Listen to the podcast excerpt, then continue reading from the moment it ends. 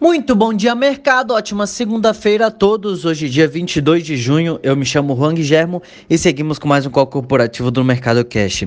São 9 horas e 15 minutos, horário de Brasília.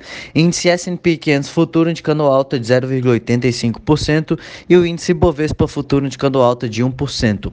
Hoje inicia-se a semana com os mercados operando em alta, mesmo com os números de casos da pandemia voltando a avançar em escala global. Desta vez, acredita-se que a escalada da doença não será suficiente para impor medidas de isolamento social mais severas, reduzindo assim o efeito negativo sobre a atividade econômica. Outros 300 mil residentes da cidade de Nova York voltarão ao trabalho hoje, quando a cidade entra na fase 2 de sua reabertura, a qual inclui lojas de varejo, salões de beleza, escritórios, imobiliárias, lojas de veículos, aluguel de varejo, reparo e limpeza. Nova York não é o único lugar que relaxa hoje com as regras de bloqueio. O primeiro-ministro do Reino Unido também também deve anunciar novas medidas para reabrir a economia.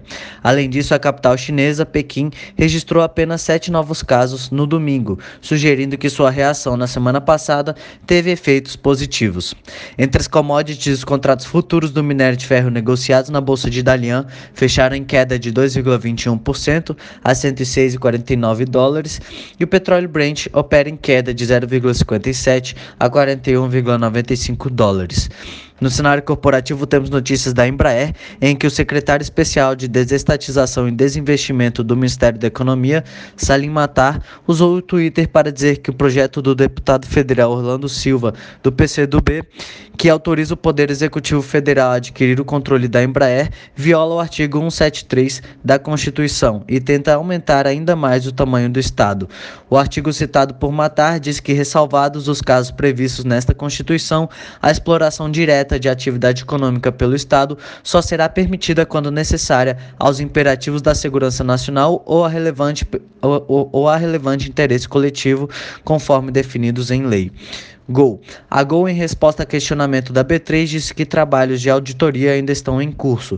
A aérea foi questionada sobre o pedido feito pela companhia ao regulador americano para estender o prazo de entrega do relatório anual e sobre falhas de controle e risco de continuidade do negócio que teriam sido apontados pelo auditor. BTG Pactual.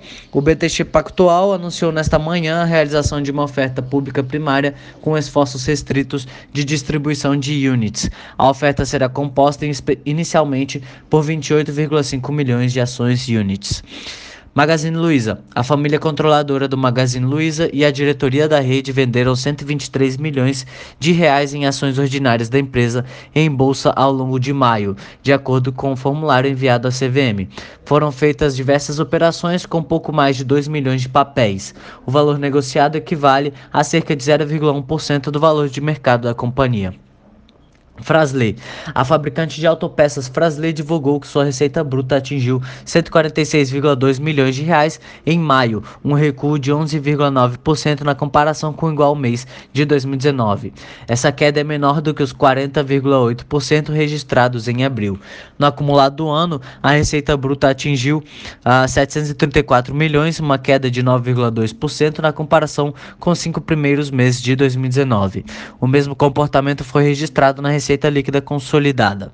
Randon. A Randon, que fabrica implementos rodoviários, registrou em maio uma receita líquida consolidada de 317,8 milhões, um recuo de 29,4% na comparação com o igual mês de 2019.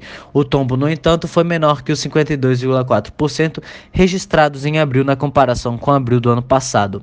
No acumulado do ano até maio, a receita líquida soma 1,69 bilhão, recuo de 16% em relação aos cinco primeiros meses de 2019. Por hora, estas são as principais notícias. Desejo a todos um excelente dia e ótimos negócios. Um forte abraço.